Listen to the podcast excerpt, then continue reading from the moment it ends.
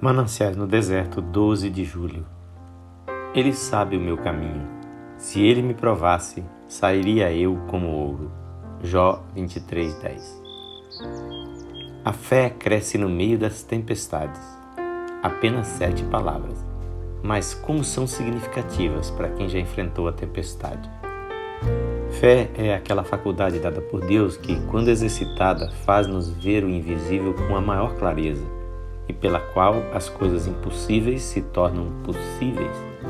Ela lida com o sobrenatural, mas ela cresce no meio das tempestades, isto é, onde há perturbações na atmosfera espiritual. As tempestades são causadas pelo conflito dos elementos, e as tormentas do mundo espiritual são conflitos com os elementos hostis. É nesse ambiente que a fé encontra o seu solo mais fértil em tal meio, ela chega mais depressa ao seu pleno amadurecimento.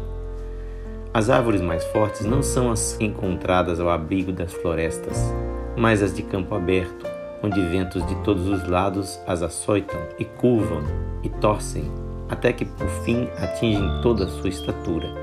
Esta madeira é a mais procurada para o fabrico de carrocerias e de instrumentos pesados. Portanto, quando virmos um gigante espiritual, Lembremos-nos de que a estrada que devemos palmilhar para ficar ombro a ombro com ele não é aquela alameda florida e ensolarada, mas sim um trilho íngreme, estreito e rochoso, onde as rajadas do inferno quase nos derrubarão, onde pedras pontiagudas nos rasgam a carne, onde espinhos nos ferem a fronte e onde répteis venenosos nos atacam de todos os lados.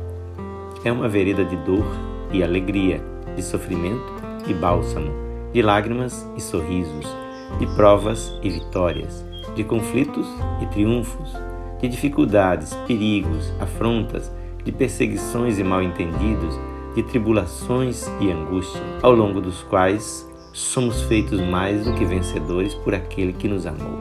No meio das tempestades, exatamente no meio onde a fúria é maior, Podemos ser tentados a retrair-nos ante a provação de uma tempestade de sofrimento, mas avancemos. Deus está ali para encontrar-se conosco no centro de todas as tribulações e para revelar-nos seus segredos, que farão com que saiamos do meio delas com um rosto brilhante e uma fé invencível, que não será abalada nem por todos os demônios do inferno. Que Jesus te abençoe.